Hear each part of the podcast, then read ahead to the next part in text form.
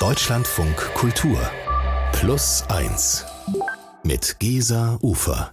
Willkommen bei Plus 1. Das ist das Format, in dem Sie Geschichten hören, wie sie wirklich nur das Leben schreibt. Und heute hören wir den zweiten Teil einer Geschichte, die mein Kollege Wukasz Tomaszewski mitgebracht hat. Herzlich willkommen. Hallo. Ja, du hattest in der vergangenen Woche schon den ersten Teil im Gepäck und es war wirklich eine Geschichte, Wow, also die hat mich sprachlos zurückgelassen, die Fluchtgeschichte von Akram. Du hast Akram selbst am Weihnachtstisch deiner Eltern kennengelernt. Wann genau war das eigentlich? Das war 2015, als ja über eine Million Geflüchteter nach Deutschland kamen aus eben Syrien, Afghanistan oder auch aus dem Irak, wo Akram ja herkommt. Und mein älterer Bruder, der spielt in einer Dresdner Band, die sehr engagiert ist in dieser ganzen Geflüchtetenhilfe. Und so haben sich Akram und er halt kennengelernt. Und da Akram alleine war, hat mein Bruder ihn dann kurzerhand an Heiligabend einfach mal mitgebracht. Und als Muslim ist es sein erstes Weihnachtsfest. Der 1,90 Meter große Mann mit langen Korkenzieherlocken, der strahlt wirklich so richtig Ruhe, aber auch Bescheidenheit und Neugierde aus. Und ich merke gleich, dass er sich total wohl fühlt in der Familie und gern unter Menschen ist. Akram kommt aus einer Musikerfamilie. Sein Vater spielt die Langhalslaute Ud und er selbst ziemlich erfolgreich Cello. Doch im Irak der Nuller- und Zehnerjahre, da tobt ja ein religiös geprägter Bürgerkrieg zwischen Sunniten und Schiiten. Und Akram, der wird nach einem Konzert von islamistischen Milizen bedroht. Er muss dann 2013 über Nacht in die Türkei fliehen und hier versucht er dann mit Tagesjobs zu überleben sortiert auf einer Müllkippe zum Beispiel Verpackungsmaterial und nach dieser Zeit können seine groben Finger kaum noch dieses zarte Cello spielen. Akram ist also total verzweifelt, als er im Sommer 2015 auf ein marodes Schlauchboot steigt um auf eine griechische Insel überzusetzen. Akram ist zu diesem Zeitpunkt 19 Jahre alt und zum zweiten Mal in seinem jungen Leben ist er dem Tod sehr nah. Denn das Boot ist absolut überfüllt und kentert auch fast. Aber am Ende schafft er es. Eine Woche lang muss er dann in einem griechischen Gefängnis ausharren, bis die Zellentür schließlich aufgeht und ein Beamter sagt, so, jetzt darfst du auch gehen. wo soll ich hin und so. Die haben gesagt, hier laufen dort. Er hat mir einfach gesagt, dass ich einfach geradeaus laufen soll, wirklich. Man könnte dort nach Athen fahren. Ich hatte dann Geld gehabt. Ich wusste, dass man von Ungarn nach Deutschland 400 kostet. Das heißt, mir war alles bewusst, dass ich 100 Euro habe von diesem Inseln äh, nach Ungarn.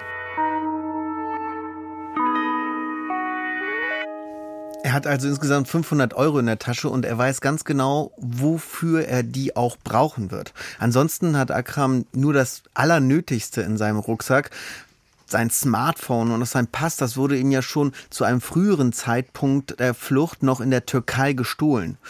Er trägt Jeans, Kapuzenpulli, alte Lederschuhe und die trägt er auch schon seit einer Woche. Er fühlt sich also auch ziemlich unwohl. Er würde sich gerne mal ordnen, waschen, einen Plan erstellen, aber Dafür hat er weder Geld noch Zeit. Und so wie unzählige andere macht er sich im Sommer 2015 auf die sogenannte Balkanroute. Akram bestreitet in kleinen Etappen seinen Weg Richtung Westen. Auf der Fähre, in kleinen Bussen, mit dem Zug, aber doch meistens zu Fuß. Er schläft an Bahnhöfen, am Straßenrand, auf Wiesen und in Wäldern. Das geht halt einfach nicht anders. Auch zu essen gibt es wirklich nur Toast und Dosenessen vom Discounter. Überleben und weiterkommen. Das ist jetzt seine Devise. Unterwegs schließt er sich immer wieder so losen Gruppen von Geflüchteten an. Griechenland, Mazedonien, Serbien und dann Ungarn und von Ungarn mit Kassenwagen. Das war die bekannte Route. Also ich wusste vorher, dass natürlich die Balkanroute sehr gefährlich ist. Auf dem Weg kam auch ein Gruppe auf uns, die wollten uns ausraben, aber zum Glück konnte ich fliehen. Äh, in diesem Zeitpunkt musste ich so schnell wie möglich rennen. Wie genau es weitergeht auf der Balkanroute, das erfährt er immer von anderen Flüchtenden. Entlang der Strecke, in Wäldern, in verlassenen Garagen, auf Parkplätzen, in Realtime sozusagen. Sie tauschen sich aus, sie geben sich Tipps, berichten auch von Gerüchten. Sie sind Akrams einzige Informationsquelle. Nicht alle Geschichten sind natürlich verlässlich und Akram muss sich da total auf sein Bauchgefühl und auch auf seine Menschenkenntnis verlassen. Er bekommt auch einen Tipp, sich in der Nähe eines Hotels in Budapest mal umzusehen. Von hier, so erzählt man sich, würde es dann direkt nach Deutschland weitergehen. Also fährt er mit dem Bus nach Budapest und fragt sich durch. Vor dem unscheinbaren Neubau mit einer verdreckten Glasfassade und wucherndem Unkraut im Vorgarten da wartet schon eine Handvoll Frauen mit Kindern, junge Männer und auch Alte. Die meisten kommen aus Syrien. Die Strapazen der langen Flucht sind ihren müden Gesichtern auch schon anzusehen. Und Akram stellt sich einfach mal dazu. Gemeinsam warten sie dann auf einem Parkplatz, dass etwas passiert. Der Schleuser kam mit einem super schickes Wagen. Mercedes kam auf uns, uns zu und hat uns gefragt, ob wir auch nach Deutschland möchten. In dieser Zeit hatte ich nur 400 Euro. Er wollte direkt das Geld haben. Ich habe ihm gesagt, du wirst keine Freude davon haben. Wenn du einfach uns hier sitzen lässt, dreimal meine Sätze wiederholt, bis er auch von mich auch Nase voll gehabt hat, hat gesagt, ich werde dich jetzt nach Deutschland bringen. Und waren wir auf dem Parkplatz mit 15 Personen, kam nicht. Und habe gedacht, boah, der ist es vorbei das Geld ist weg. Und nach einer Stunde kam ein Kastwagen und hat gesagt, steig bitte alle ein. Und dann sind wir losgefahren. Steigt bitte alle ein. Das klingt jetzt so sehr, sehr freundlich, aber man muss echt sagen, diese Berufsgruppe der Schleuser und Schlepper, mhm. die kommt ja echt in diesem Bericht äh, nicht besonders gut weg. Diese erste Geschichte, die du erzählt hast, da wurden die Leute richtig gehend mit Waffengewalt auf das Boot getrieben. Ne? Das klingt ja hier noch nach gerade freundlich. Also Akram kennt die Fahrt in solch einem Kastenwagen ja auch schon. Als er ihn sieht, da erinnert er sich, es ist gerade ein paar Wochen her, dass er in einem ähnlichen Auto aus dem türkischen Izmir ans Mittelmeer geschmuggelt wurde. Und damals waren die Insassen ja fast erstickt. Also sie schlugen verzweifelt an die Fahrerkabine. Aber diesmal meint es das Schicksal doch besser mit Akram. Es gibt tatsächlich eine funktionierende Lüftung. Der Wagen ist nicht überfüllt und die Schleuser sind absolute Profis, also total abgebrüht. Sie sehen freundlich und gepflegt aus. Sie halten sich auf der Fahrt mit Scherzen bei Laune, bleiben total gelassen, wenn sie ein Polizeiauto sehen. Ja, und sie sprechen Arabisch, aber auch Ungarisch und Deutsch. Über Österreich bringen sie dann Akram und die 15 anderen Flüchtenden über die Grenze nach Deutschland. Auf einmal ist das Auto angehalten und direkt die Tür aufgemacht und er hat gesagt, jetzt, ihr seid in Deutschland, muss jetzt schnell raus. Das war für mich eine große Freude. Ich habe gedacht, wow, ich habe geschafft. Es hat sich sehr gelohnt. Die Schwierigkeiten, die auf dem Weg waren, ist auf einmal alles weg. Ich habe gedacht, jetzt bin ich da. Jetzt bin ich da, aber es ist ein kleines Waldstück bei Passau. Trotzdem, also einfach eine Riesenerleichterung für ihn. Akram ist sich auch total sicher, die Deutschen, die werden mich nicht so einfach abschieben. Er hofft hier endlich in Sicherheit zu sein.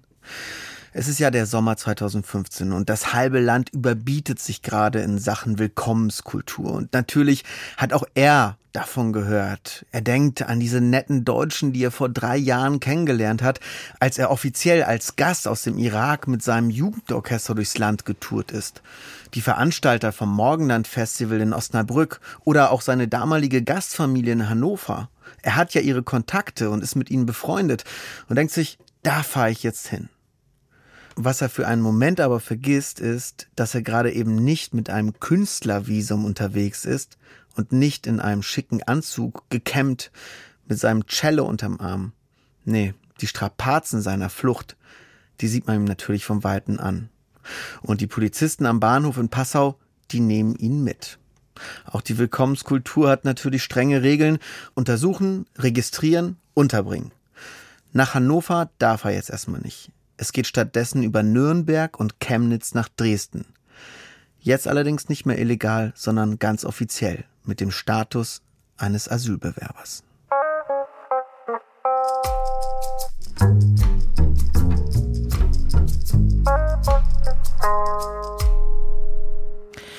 Für ihn klingt das nach einer echten Chance. Lukas, wie geht's jetzt weiter für ihn? Im Spätsommer 2015 hat Dresden ja einen echt schlechten Ruf unter Schutzsuchenden. Allerdings. Es ist ja die Zeit, wir erinnern uns von Pegida-Demos. Im Charterbus ist Akram deshalb auch fast alleine. So groß ist tatsächlich die Angst die Leute, die halt Transfer bekommen haben, haben gesagt, wir machen das nicht. Also in Dresden ist es halt wirklich eine Stadt, was aus viel Nasi besteht und dementsprechend haben uns alle quasi abgeraten davon. Also es war auch so, dass ähm, auch gewisse Bilder, die halt Realität waren, die standen in den Medien, dass es auch ein Bus voll von Menschen mit dem Steine geworfen haben. Schlimm, ne, dass sich wirklich das bis zu den Asylsuchenden selbst durchspricht und das ja wahrscheinlich dann auch wirklich so eine abschreckende Wirkung hat und die am Ende dann auch äh, wahrscheinlich sogar ja eine Wirkung erzielen. Ich erinnere mich, das hat sich in mein Gedächtnis eingefressen, diese Bilder von diesen Bus in Freital, wo Allerdings. eine junge Frau mit Kopftuch mit dem Kind auf dem Arm aussteigen will und dann von diesem Mob empfangen wird. Und dieses schockierte Gesicht dieses Jungen, das werde ich niemals vergessen. Ja, sehr wahr. Aber wie geht's denn Akram?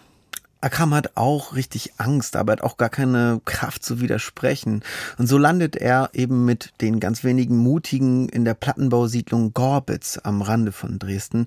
Und hier teilt er sich mit anderen Geflüchteten aus Syrien und Afghanistan eine Sozialwohnung. Akram kommt sein neues Zuhause grau und auch eintönig vor. Irgendwie wenig Leben hier zwischen diesen hohen Häuserblocks aus Beton, denkt er sich. Die Blicke der Einheimischen sind auch ziemlich misstrauisch. Sie rufen ihm so komische Dinge hinterher, die er nicht versteht, die sich aber auch wirklich gar nicht nett anhören. Er fühlt sich also ziemlich eingeschüchtert und spürt, hier bin ich nicht wirklich willkommen. Herzlich willkommen in Aber nach ein paar Wochen passiert etwas, das wirklich alles verändern wird. Eine Sozialarbeiterin drückt ihm einen Zettel in die Hand, in arabischer Sprache. Da steht drauf, du bist Musiker, herzlich willkommen, komm zu den Proben der Banda Kommunale. Die Blaskapelle, die solidarisiert sich mit Geflüchteten, tritt in Erstaufnahmeeinrichtungen auf und sie öffnet auch ihren Proberaum für Menschen wie Akram. Das letzte Mal, als Akram ja einen Handzettel in dieser Größe bekam, das war ja noch in der Türkei. Äh, da standen alle Daten für seine Überfahrt nach Griechenland drauf und danach ist wirklich ziemlich viel Mist passiert in seinem Leben. Aber diesmal, naja, da geht es ja um Musik. Er ist ja ausgebildeter Cellist und das Cello, das war doch immer so wichtig für ihn, denkt er sich da. Klar will ich diese Band kennenlernen. Und seine Sozialarbeiterin ruft dann die Nummer auf dem Flyer an.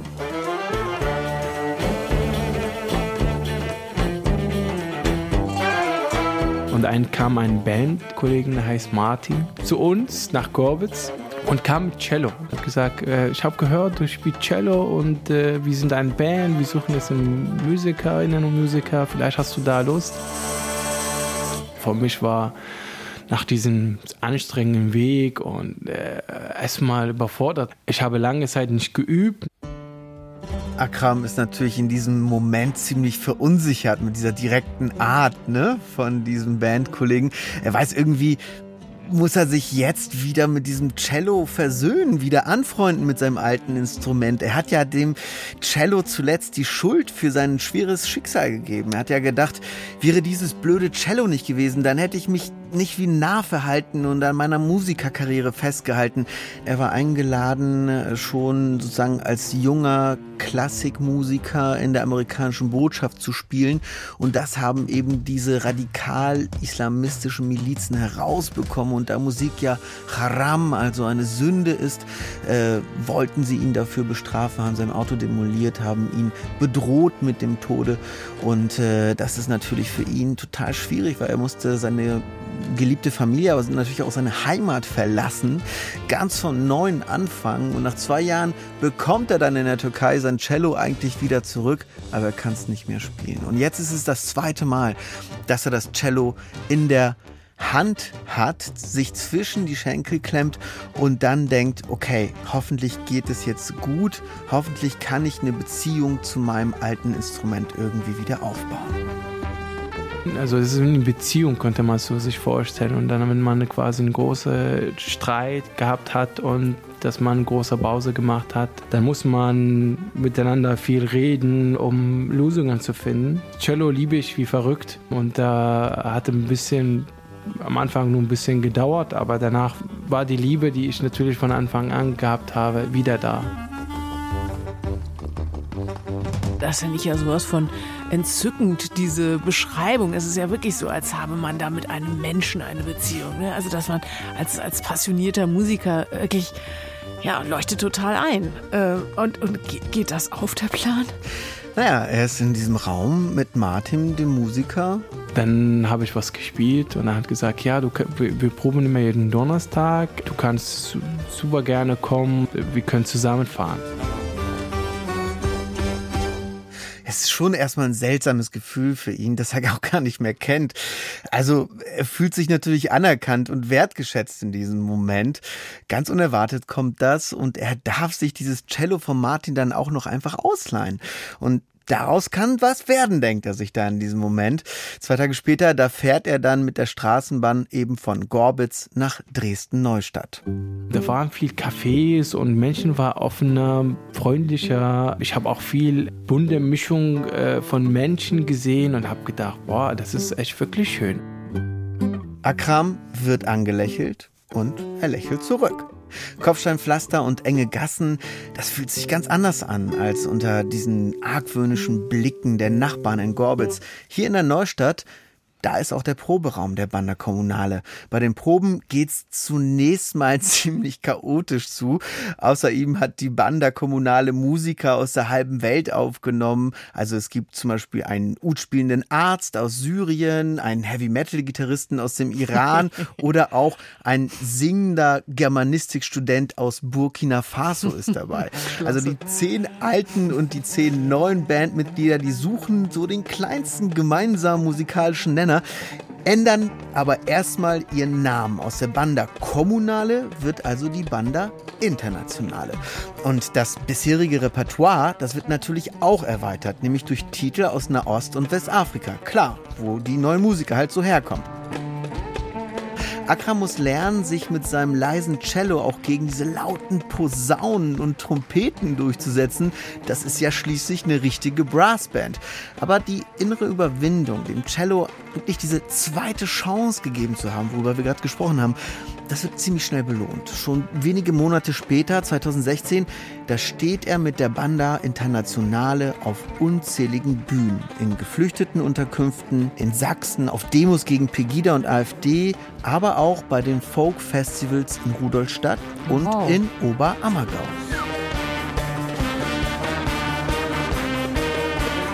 Für mich hat das super angefühlt, auch wieder Konzert zu sein, auf der Bühne zu sein und dass man sehr viel reist und Album aufnimmt und auch die Botschaft, die dahinter steckt. Dadurch, dass wir aus unterschiedlichen Ländern und äh, Herkunft kommen, ist es einfach eine Bereicherung. Und schaut mal, was wir dann erreicht haben. Hört bitte zu, was wir da spielen. Einfach ein Traum, der Realität war. Die Banda Internationale wird zu einer ganz eigenen Marke, einem kulturpolitischen Aushängeschild eines weltoffenen Dresdens. Die unkonventionelle Combo landet auf den Titelseiten und auch in den Feuilletons großer Tageszeitungen. Ein richtiger Film entsteht über die Band. Aber Akram hat in seinem Leben ja auch schon mal erlebt, dass auf den Höhenflug der Absturz folgen kann. Drei Jahre zuvor war das als er in der amerikanischen Botschaft in Bagdad ein Konzert gespielt hat, umgeben von Kronleuchtern und Marmor, und danach haben ja die Islamisten sein Auto demoliert, aus Rache, und er musste dann über Nacht nur mit Handgepäck fluchtartig seine Heimat verlassen. Diesmal sind es keine Islamisten, diesmal ist es ein Brief der Polizei, der sein Herz in die Hose rutschen lässt.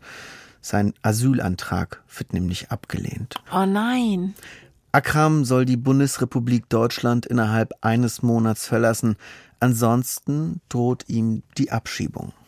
Ich war überfordert. Ich habe gedacht, was mache ich jetzt? Also, es ist jetzt gerade für mich, bedeutet das, dass ich in einem Monat abgeschoben wird, dass man nach einer Woche auch äh, die Polizei die Wohnung strömen, einfach rein, mich festnehmen und dann äh, direkt in den Flieger hinsetzen und nach Bagdad fahren.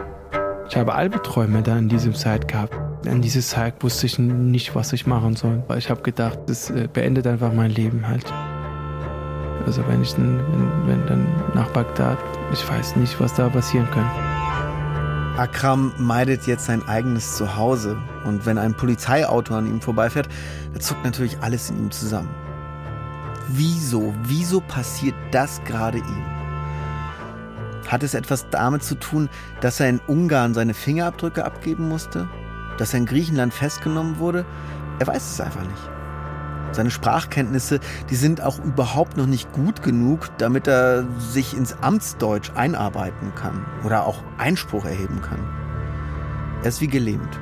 Start wie das Kaninchen auf die Schlange. Doch zum Glück hat er ja inzwischen Freunde. Menschen, die sich Zeit nehmen, Menschen, die ihm Mut zusprechen, ihn auch rechtlich beraten, sich für ihn einsetzen. Mit Erfolg. Akram darf bleiben. Das Abschiebegesuch wird fallen gelassen. Sein Aufenthalt wird verlängert und da sich die Ereignisse gerade eh ständig überschlagen und sein Leben wirklich so einer richtigen Achterbahn gleicht, macht er einfach das, was er am besten kann. Musik, Musik und nochmal Musik. Der junge, stets gut gelaunte Cellist aus dem Irak fällt richtig auf im Kulturbetrieb und wird auch eingeladen. 2017 erfüllt sich für ihn ein Lebenstraum. Er darf zusammen mit dem chinesisch-amerikanischen Star-Cellisten Yo-Yo Ma in der Hamburger Elbphilharmonie auftreten. Dem bekanntesten Solisten seines Fachs. Boah. Diese Person zu treffen, das war für mich ein großes Vorbild meine ganze Cello-Karriere. Und dann zusammen mit ihm zu sein, in der Elbphilharmonie ist es halt unbeschreiblich. Man muss halt alles perfekt machen, um diese Herausforderung zu erfüllen. Es ist ein unbeschreibliches Gefühl. Mir ist noch nicht ganz klar, ist er zu diesem Zeitpunkt selber so ein exzellenter Musiker oder ist er eher so eine Art Symbolfigur für diese Willkommenskultur, der Akram? Ich glaube eher zweites. Also die Banda Kommunale hat zusammen, also diese ganzen Musiker zusammen haben ganz viele Preise zu dem Zeitpunkt schon gewonnen. Integrationspreise, die auch persönlich von der damaligen Kulturstaatsministerin Monika Grütters mhm. übergeben werden. Er ist auf vielen Fotos zu sehen und er fällt natürlich auf. Alle haben ein Blasinstrument ja, in der Hand und er ist stimmt. der Einzige mit dem Cello und mit dieser unglaublichen so Korkenziehermatte. Ne? Mhm. Ganz genau. Und dann genau. ist er offenbar auch so, eine, so ein Bär, ne? Er ist ja. riesengroß groß. Genau, er ist 1,90 äh, groß und ja, steht im Raum. Ist eine richtige Ansage, auch Toll. körperlich. Also, und mit Jojo Ma in der Elfi, das ist ein wahr gewordener Traum für ihn. Das ist natürlich das Nonplusultra. Das ist so, als wenn du als Popmusikerin mit Beyoncé auf der mhm. Bühne stehst. Ja, aber auf einer anderen, auf einer sage ich mal, symbolpolitischen Ebene, da kann Akram tatsächlich sogar noch einen draufsetzen. 9. November 2019, 30 Jahre Mauerfall. Am Brandenburger Tor wird eine riesige Bühne aufgebaut. Über 100.000 Menschen haben sich da in Eiseskälte auf der Straße des 17. Juni versammelt. Daniel Barenboim dirigiert die Staatskapelle, Herbert Grönemeyer singt, Präsident Frank-Walter Steinmeier, der gedenkt der Mauertoten und mahnt vor neuen Mauern in der Gesellschaft und eröffnen darf das ganze Spektakel die Banda Internationale. Und auf der Ehrentribüne ganz vorne da erblickt Akram Bundeskanzlerin Angela Merkel. Durch diese Frau bin hier eigentlich gelandet in Deutschland. Die hatte die Tür damals geöffnet für mich. Und stolz winkt er ihr zu. Die stand da und die hat uns zugehört, was wir gespielt haben. Für mich war einfach ein tolles Gefühl zu zeigen, Frau Merkel, Sie haben damals gesagt, wir schaffen das und gucken Sie diese tolle Band an. Wir haben wirklich geschafft, gemeinsam. Man hat es schon ja fast vergessen, Mann. Was, ja, was für ein historischer, toller Augenblick. 30 Jahre Mauerfall. Mhm. Das ist für Deutschland ein wichtiger ja, ein Ereignis, ein, ein wichtiger Termin. Und er ist da mit seinen Bandkollegen aus aller Herren Ländern. Also gerade nach dem erkämpften Aufenthaltstitel erfüllt dieses Konzert Akram einfach nur mit Genugtuung und Stolz. In vier Jahren hat er seinen Lebenstraum erfüllt. Er hat ein neues Zuhause, einen neuen Freundeskreis, eine Band. Er hat sogar ein Album aufgenommen. Niemals hätte er sich das erträumt, als er im Spätsommer 2015 über die Grenze nach Deutschland kam. Ausgehungert, ja, und auch schmutzig. Angela Merkel ins Gesicht zu schauen, ihr sein Talent und die Früchte seiner Arbeit zu zeigen an solch einem symbolträchtigen Abend. Das kann ihm einfach auch niemand mehr nehmen.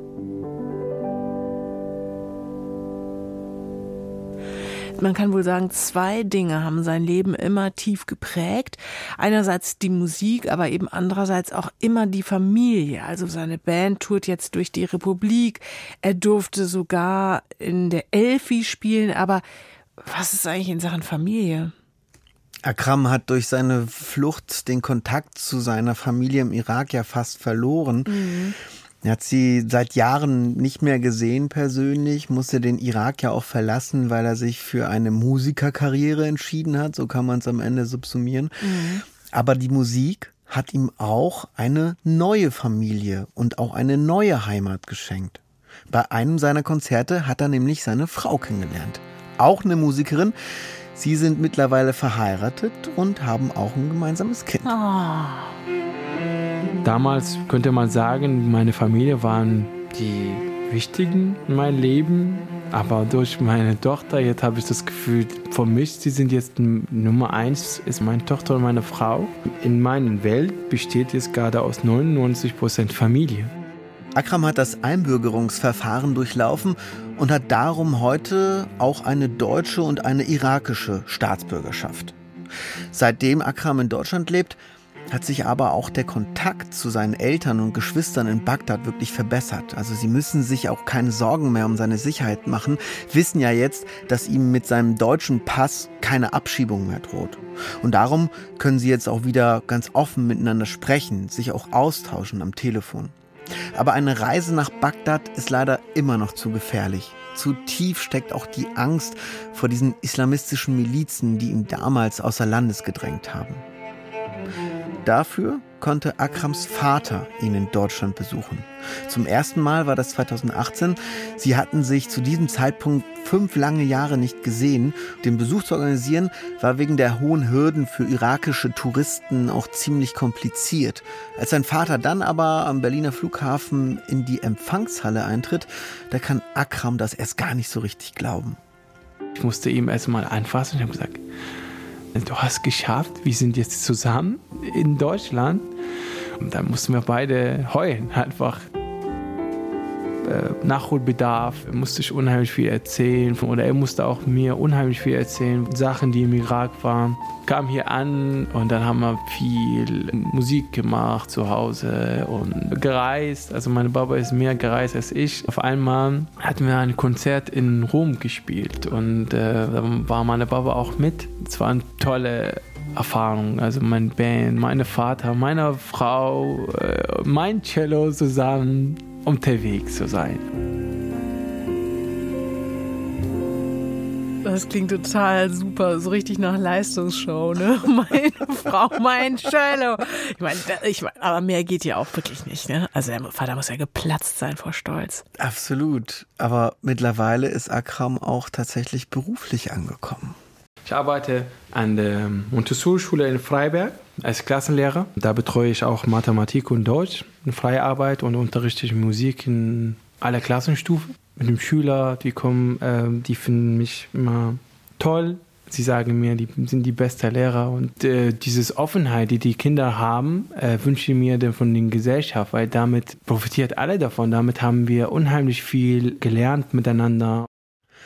Wenn Akram zurückblickt auf seine gerade mal acht Jahre in Deutschland, dann ist er natürlich wahnsinnig stolz. Studienabschluss, Job, eine Familie, die doppelte Staatsbürgerschaft, Freunde, eine Band, ein Auftritt mit seinem absoluten Cello-Idol. Akram weiß, das alles geht nur mit etwas Glück, klar, mit sehr viel Mut, den er ja hatte und mit sehr viel Fleiß. Aber er sagt auch, ohne Hilfe hätte er das nicht geschafft durch diese tolle Möglichkeiten, die ich natürlich gehabt habe in Dresden, Band und meine Frau, das war für mich, ähm, könnte man sagen, ein neues Leben ermöglicht und äh, bin sehr dankbar. Also das ist nicht einfach, dass man hier ankommt. Da muss man sehr viel kämpfen und da braucht man Mut und gleichzeitig auch viel tolle Menschen, die drumherum sind, die manchmal auch wirklich unglaublich helfen, weiter diese Türen, die geschlossenen Türen weiter zu öffnen. Nichtsdestotrotz, Lukas, mir kommt es so vor, als sei es vielleicht auch nicht ganz nur die Leistung von anderen und von Zufällen gewesen, sondern als sei eigentlich Akram auch als Person jemand, der extrem stark und resilient da auch reingegangen ist, oder? Absolut, das denke ich auch. Also ich glaube, er ist äh, so eine frohe Natur, die auch so ein bisschen hm, wie soll ich sagen, er hat eine gewinnende Art auf mhm. jeden Fall. Er kommt sehr charismatisch rüber und auch ehrlich und er ist halt nicht so aufgeregt. Er ist kein äh, Spieler, er ist nicht aufgesetzt, das merkt man auch. Ne? Wenn, also er ist wenn jemand, zuverlässig ne? im besten absolut, Sinne. Absolut, absolut. Ja. Also eben kein Blender, mhm. sondern jemand, der auch zu seinem Wort steht. Das hat er ja in der ersten Folge zum Beispiel bewiesen, als er auf die kleinen Kinder aufgepasst hat, auf dem Schlauchboot nach Griechenland. Da hat er auch gesagt, ich gebe mein Wort. Und unter diesen unglaublichen Bedingungen hat er da sein Wort gehalten. Diese erste Folge nebenbei bemerkt, können Sie und sollten Sie unbedingt nachhören. Überall dort, wo es Podcasts gibt und natürlich in der DLF Audiothek App. Eine Sache, die mir auch noch zusätzlich einfällt, die mich so beeindruckt hat, ist ja, wie ihr euch kennengelernt habt, nämlich über diese Weihnachtsfeier und diesen Teller, der bei euch zu Weihnachten immer für eine entweder virtuelle oder reale Person reserviert ist. Ich finde das eine unendlich schöne Idee und Tradition und vielleicht an dieser Stelle auch der Aufruf, das eurer Familie unbedingt gleich zu tun, weil man dann vielleicht auch genau solche sensationellen Bekanntschaften und Freundschaften schließen kann, wie du jetzt mit Akram. Ja, das habe ich mir auch gedacht. Ehrlich gesagt, das ist ja eine polnische Tradition. Offiziell macht das jede Familie, dass ein weiterer Teller leer dasteht am Tisch. Ich weiß gar nicht, ob es alle machen, aber wir machen das halt auf jeden Fall immer so und tatsächlich dieses Mal ist ja was sehr Schönes daraus erwachsen. Wir haben gesagt, ja klar, ist dieser Platz frei und das soll nicht nur äh, Tradition und Show sein, sondern wenn jemand bedürftig ist und gerne mit uns Weihnachten feiern möchte, dann laden wir ihn dazu ein. Und ganz ehrlich, also mein Fazit ist auch so ein bisschen, ich würde das ganz gerne wieder tun und auch gerne Akram irgendwann nochmal wieder einladen und mit ihm zusammen Weihnachten feiern. Also machen Sie es wie Familie Tomaszewski. Vielen Dank, Vukas, dass du hier warst mit dieser wirklich unglaublich spannenden Geschichte. Und den ersten Teil, wie gesagt, hören Sie unbedingt nach, falls Sie ihn noch nicht kennen. Danke, dass du hier warst. In unserer anderen Plus 1 Folge, da lernen Sie diesmal den Architekten Eckhard Feddersen kennen, der nicht nur ein Pionier ist in Sachen barrierefreies Bauen, sondern der auch wirklich eindrucksvolle Weisheiten über das Leben hat. Ich glaube, dass diese Veränderungen, die das Leben mit sich bringt, und wenn man denen mit Offenheit und Neugier begegnet, dass das für mich jedenfalls mein Lebenselixier geworden ist. Plus 1 ist ein Podcast von Deutschlandfunk Kultur. Redakteurin war Mandy Schielke, Technik Hermann Leppich, Producerin Julia Eickmann und ich bin Gesa Ufer. Machen Sie es gut.